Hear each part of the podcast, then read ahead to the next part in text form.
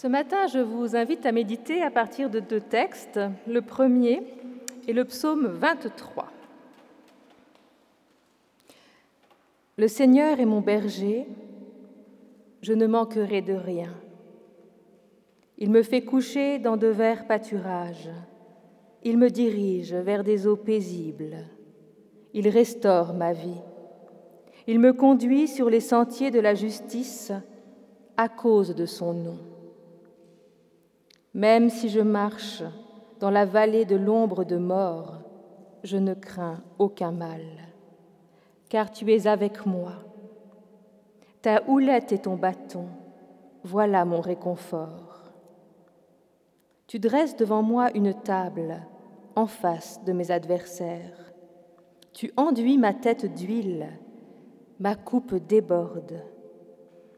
Oui, le bonheur et la fidélité m'accompagneront tous les jours de ma vie, et je reviendrai à la maison du Seigneur pour la longueur des jours.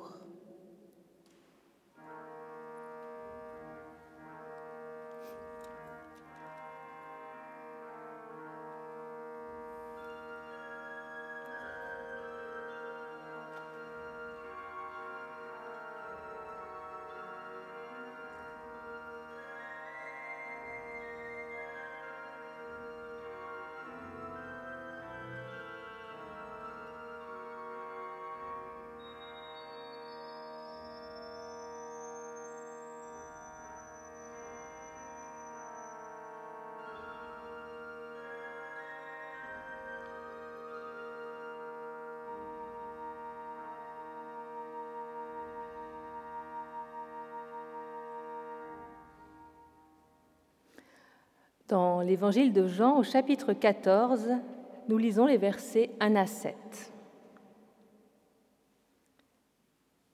Que votre cœur ne se trouble pas. Mettez votre foi en Dieu, mettez aussi votre foi en moi. Il y a beaucoup de demeures dans la maison de mon Père. Sinon, vous aurais-je dit que je vais vous préparer une place?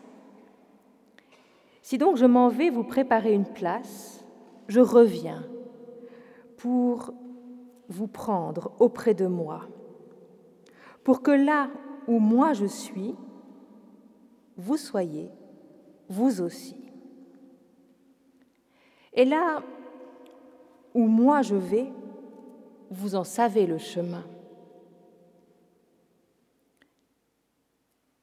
Thomas dit à Jésus, Seigneur, nous ne savons pas où tu vas.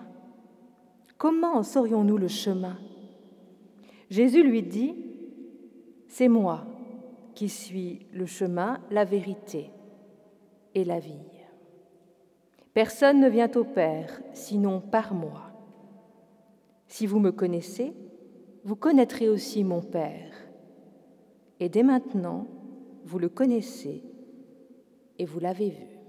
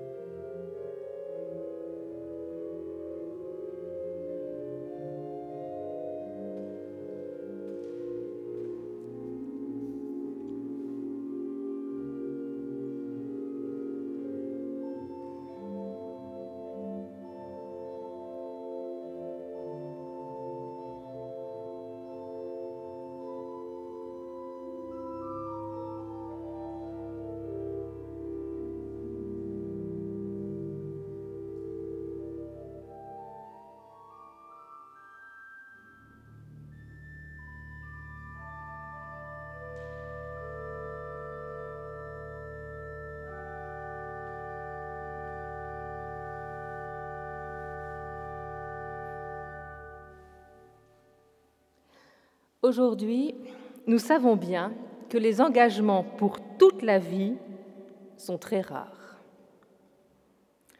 Les personnes qui arrivent actuellement sur le marché du travail sont conscientes qu'elles changeront d'employeur et même certainement de domaine d'activité au cours de leur carrière. Depuis quelques décennies, nos itinéraires de vie sont bien moins linéaires que ceux des générations précédentes. Et ce, dans le domaine du travail comme dans les relations interpersonnelles. Ainsi, la pression sociale sur le mariage est moins forte. Rester toute sa vie avec la même personne ne relève plus d'abord de l'obligation, mais du désir. Et il en est de même dans les engagements religieux. Rares sont celles et ceux qui viennent encore au temple par obligation. Du moins, je l'espère. Le règne croissant de cette liberté du désir exerce une pression toujours plus forte sur nous. En effet, être toujours plus libre, avoir toujours plus de possibilités, implique de devoir faire toujours plus de choix. Et nous sommes ainsi de plus en plus souvent amenés à recalculer notre itinéraire de vie et à nous mettre en crise. Et même si nous avons envie de tracer tranquillement la route, ce sont parfois les autres qui nous obligent à bifurquer. Ainsi, nos chemins de vie sont semés de carrefours et de ronds-points où il faut faire preuve de discernement. Et nous ne sommes pas toujours capables de nous réorienter facilement et rapidement. Et il arrive que nous calions à une intersection ou que nous tournions en rond dans un rond-point, ne sachant plus quelle sortie emprunter. Que faire alors? Persévérer en suivant coûte que coûte la direction que nous avions choisie La croyance ou l'opinion qui nous semblait juste jusqu'à maintenant Ou au contraire, faut-il changer de cap? Ah, Il y a parfois de quoi être dépité quand nous constatons une fois de plus que nous ne pouvons pas traverser la vie en étant sur pilote automatique. Il y a de quoi être déçu quand nous devons accepter qu'il n'y a pas de GPS pour nous guider à coup sûr dans la bonne direction. Et dans ces moments-là, ah, on aimerait avoir une réponse rapide pour pouvoir redémarrer, pour arrêter de tourner en rond. On serait alors tenté d'ouvrir la Bible comme un guide du routard pour l'existence, à la recherche d'un itinéraire et de bonnes astuces pour organiser la suite du voyage. Mais est-ce que ce réflexe est dénué de bon sens? Est-ce totalement insensé? De s'inspirer des textes bibliques pour s'orienter dans la vie? Peut-être pas, parce que la Bible nous parle d'hommes et de femmes en mouvement, en chemin comme nous. La Bible nous parle d'hommes et de femmes qui ont connu des arrêts francs, des virages fracassants, des hommes et des femmes qui ont accepté parfois de prendre des chemins de traverse, de se perdre pour mieux se trouver. Il suffit de penser à Abraham qui se met en route en répondant à l'appel du Va vers toi, ou au peuple hébreu en boitant le pas de Moïse pour un long chemin de libération. On peut aussi penser aux prophètes, traçant parfois leur route de manière insolite, en réponse à l'appel reçu. On peut encore mentionner les amants du Cantique des Cantiques qui se meuvent au rythme de leur désir. Et bien sûr aussi Jésus, l'homme de l'itinérance, toujours en chemin. Jésus auquel succéderont les prédicateurs itinérants et les apôtres, grands voyageurs, et missionnaires. Oui, les hommes et les femmes de la Bible sont des êtres en mouvement, des êtres en marche. La parole qu'ils ont reçue, le désir de l'autre qui les anime, les font entrer dans une dynamique vivifiante. Leur corps en mouvement témoigne de la puissance de vie qui les habite. Ils marchent en quête de Dieu, à la rencontre des autres. Ce désir qui les anime ne leur épargne pas les épreuves, mais le mouvement qu'il inscrit en eux est plus fort que les obstacles qu'ils pourront rencontrer. Aujourd'hui, les pèlerins contemporains semblent animés de ce même désir, être pris, semblent être pris dans ce même mouvement. Il est étonnant aujourd'hui de constater que de plus en plus de personnes s'engagent sur le chemin de Compostelle. On se rend compte que le désir de spiritualité, la quête de l'essentiel, l'appel de Dieu parfois sont encore bien vivants dans notre société.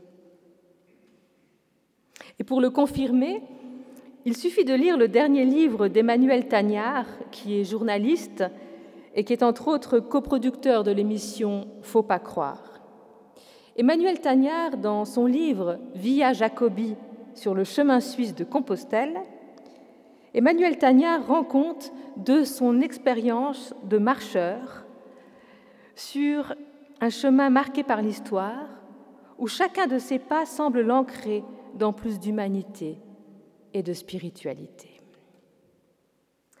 Un autre auteur lié à Genève a publié ces derniers mois un livre retraçant son expérience d'homme en mouvement, mais cette fois-ci c'est un motard qui nous écrit.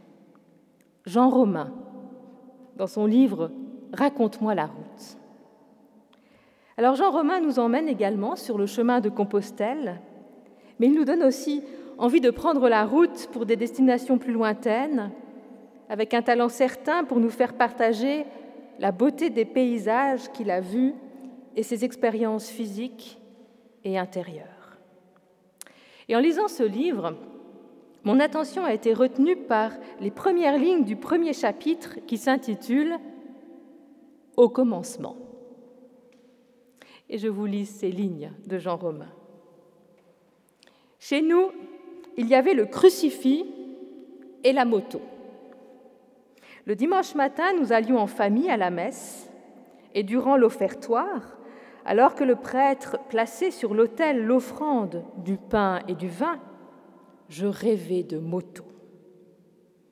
L'après-midi, après le repas familial, mon père enfourchait sa machine et en le regardant s'éloigner dans un raffut, je rêvais d'élévation.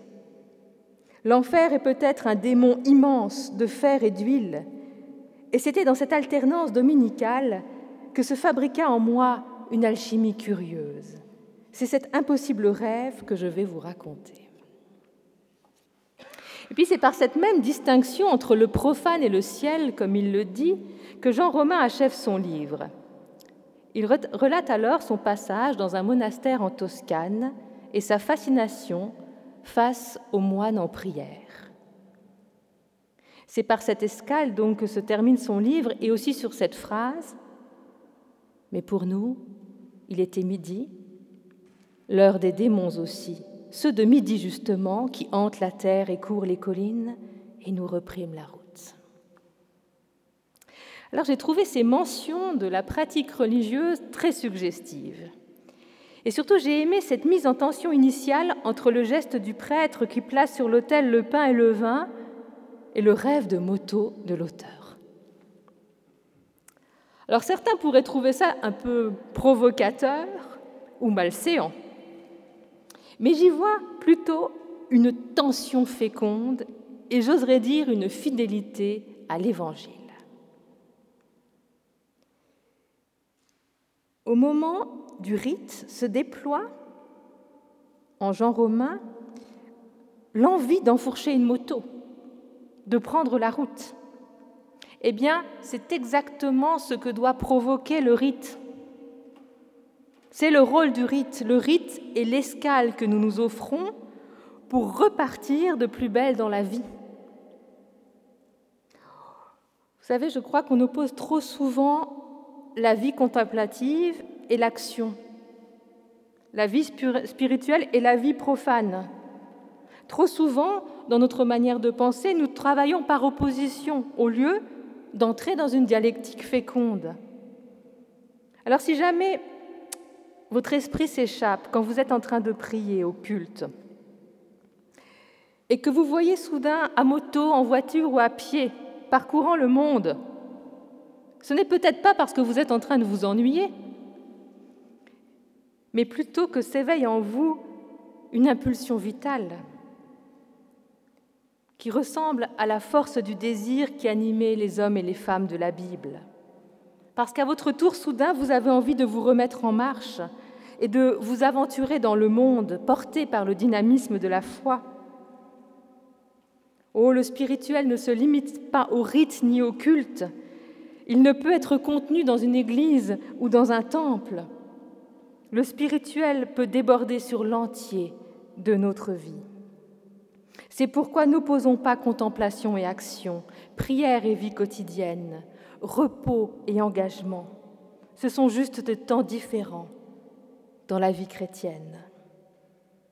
Des temps d'ailleurs qui ne sont pas étanches, mais qui se nourrissent l'un l'autre. En priant, vous pouvez sentir soudain une grande paix, une tranquillité. Et vous pouvez faire l'expérience de vous reposer en Dieu.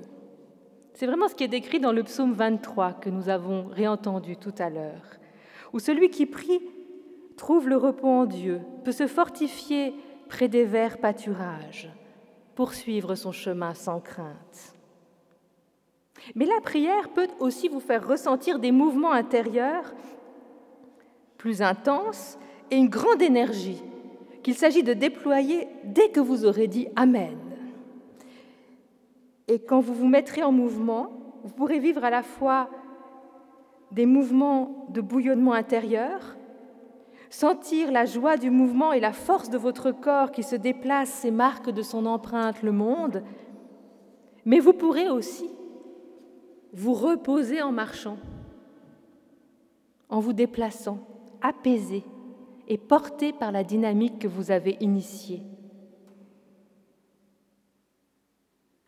et que vous vous reposiez intérieurement ou que vous soyez bouillonnant d'énergie, la marche et le mouvement même deviennent prière. Et j'espère qu'en sortant de ce temple, vous aurez envie de rester dans cette dynamique et de passer à l'action aussi énergique que paisible, parce que c'est bien cette tension qui permet à la vie de foi de rester féconde. Tension donc entre contemplation et action, tension entre paix intérieure et énergie. Mais, alors, si l'impulsion première est là, hein, si le mouvement peut se perpétuer en nous grâce à ces tensions fécondes qui nous habitent, cela ne résout pas la question de la direction à prendre quand nous sommes arrêtés à un moment crucial de notre vie et sommés de changer de trajectoire. Où aller? Où mettre cette énergie? Est-ce que l'enseignement de Jésus, qui lui-même se désigne comme chemin, pourrait nous aider? Alors intéressons-nous à ce verset très connu. Je suis le chemin et la vérité et la vie. Personne ne va au Père si ce n'est par moi. Ces mots, vous l'avez entendu, sont mis dans la bouche de Jésus dans l'évangile de Jean. Des mots qui, tirés de leur contexte d'énonciation, apparaissent ici dans toute leur dimension polémique dimension polémique qu'il est difficile d'effacer. Personne ne va au Père si ce n'est par moi. Que ce soit par rapport aux Juifs ou aux autres religions, affirmer que Jésus est le seul chemin vers le Père est en effet très exclusif. Mais si ce verset porte cette exclusion en lui-même, pour ceux qui ne croient pas en Jésus selon la théologie johannique. Nous ne sommes pas obligés d'utiliser ce verset pour rejeter celles et ceux qui ne croient pas ainsi, et pour nous croire détenteurs du seul chemin valable vers Dieu. Et finalement, aujourd'hui, c'est moins le versant polémique de ce verset sur lequel j'aurais envie de m'attarder avec vous, moins sur ce qui concerne l'extérieur que sur ce qui concerne l'intérieur, et donc sur ce qui concerne le sens profond de ce verset pour nous aujourd'hui. Un sens profond qui nous invite plus à la prise de risque et à l'ouverture, je pense, qu'à un repli identitaire sur nous-mêmes. Alors pour mieux comprendre ce verset, commençons par le replacer dans son contexte. Jésus est en train de préparer ses disciples à sa mort.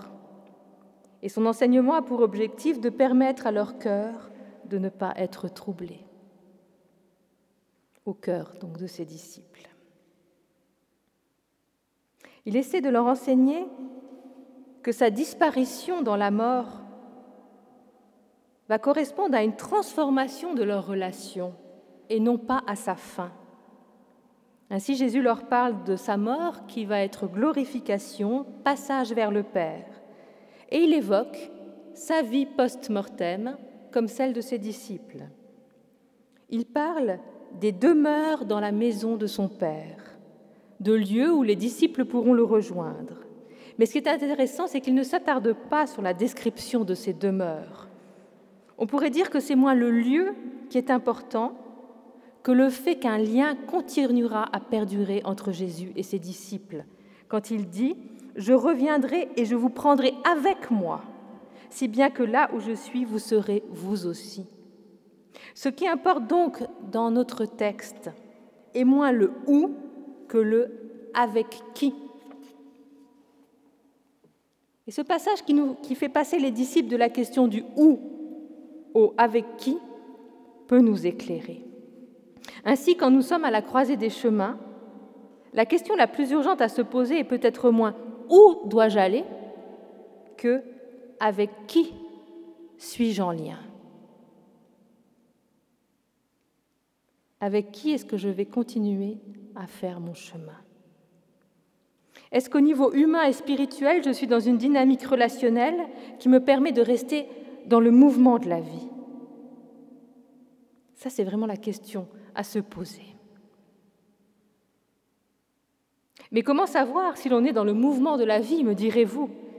Eh bien, je crois que, très simplement, la paix et la joie sont de bons critères de discernement.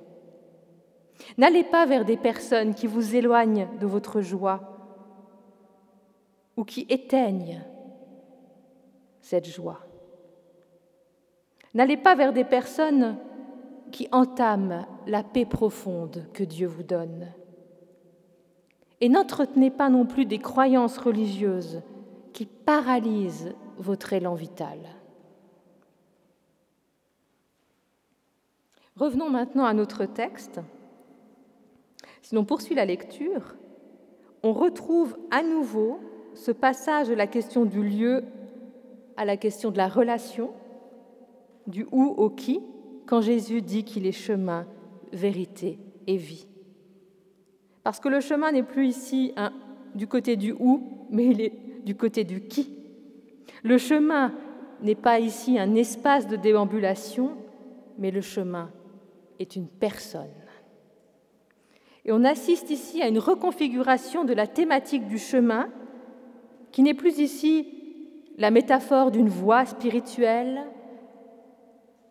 l'adhésion à une sagesse ou à une pratique éthique, mais le chemin désigne ici une personne. Et c'est la personne de Jésus qui est chemin et qui permet d'accéder, nous dit-on, à la vérité et à la vie. Comme le rappelle l'exégète Jean Zumstein, la vérité ici n'est pas à entendre au sens commun que nous lui donnons d'habitude. Mais dans l'évangile de Jean, la vérité correspond à la réalité divine. Jésus est chemin qui nous conduit à la réalité divine. Ce qui ne veut pas dire que nous possédons la vérité, mais que grâce à Jésus, Dieu nous est révélé. Et Zumstein ajoute, et précisément parce qu'il donne accès à la vérité, Jésus est le lieu de la vie en plénitude. Là, nous sommes vraiment avec ce verset Je suis le chemin, la vérité et la vie au cœur de la théologie de Jean, où Jésus est l'envoyé qui révèle le Père et qui conduit ceux qu'il rencontre à une vie en plénitude, vie en plénitude parce qu'elle est en lien avec Dieu. On comprend donc ici que ce qui est offert aux croyants est un lien spirituel avec le Christ, une relation qui l'ouvre à la présence de Dieu. Ce qui se dessine pour le croyant n'est ni un chemin conceptuel, ni une destinée toute tracée, ni même une route pavée de préceptes moraux et de bonnes pratiques religieuses, mais ce qui est offert aux croyants et demandé aux croyants, c'est d'entrer dans une relation vivante et dynamique avec le Christ. Ici, c'est une question de rencontre et de relation. Et la relation avec le Christ évolue tout au long de notre vie, comme toute relation. Et on le voit bien dans notre texte aussi, la relation entre Jésus et ses disciples évolue. En prenant congé de ses disciples, il leur dit qu'après sa mort, ce qui s'est noué entre eux va se transformer et même se renforcer grâce à l'Esprit de Dieu. Il leur dit qu'ils resteront dans cette dynamique de révélation et qu'ils continueront à vivre en goûtant à la vie en plénitude que Jésus leur a permis de découvrir. Ce que j'entends ici, c'est que Jésus, par ses paroles, par ses œuvres et sa mort, entraîne ses disciples dans une dynamique qui est si forte qu'elle se poursuit même après l'épreuve de la mort. On pourrait dire que Jésus est chemin pour ses disciples car il est comme le catalyseur de leur désir de connaître Dieu et de leur désir de vivre à la hauteur de leur vocation d'enfant de Dieu. Et au moment où il s'apprête à rejoindre son Père, c'est justement à cela que Jésus renvoie ses disciples, à leur vocation d'enfant de Dieu. Cette vocation qui est de rester dans la dynamique d'une révélation continuelle, de rester dans le mouvement de la vie. Et Jésus les invite à rester confiants au cœur de l'épreuve en ravivant leur espérance en l'avenir. Voyez-vous, on en revient toujours à la dynamique, au mouvement. Ainsi, même si un jour, à la croisée des chemins, vous tombez dans la confusion l'indécision, restez en mouvement. Ne vous arrêtez pas. L'important est peut-être moins de rester fidèle au passé ou à vos rêves d'avenir que de rester fidèle au mouvement que la foi a imprimé en vous. Si vous restez dans ce mouvement de la foi, dans ce mouvement de confiance, pas après pas, jour après jour, un chemin se dessinera sous vos pas. Amen.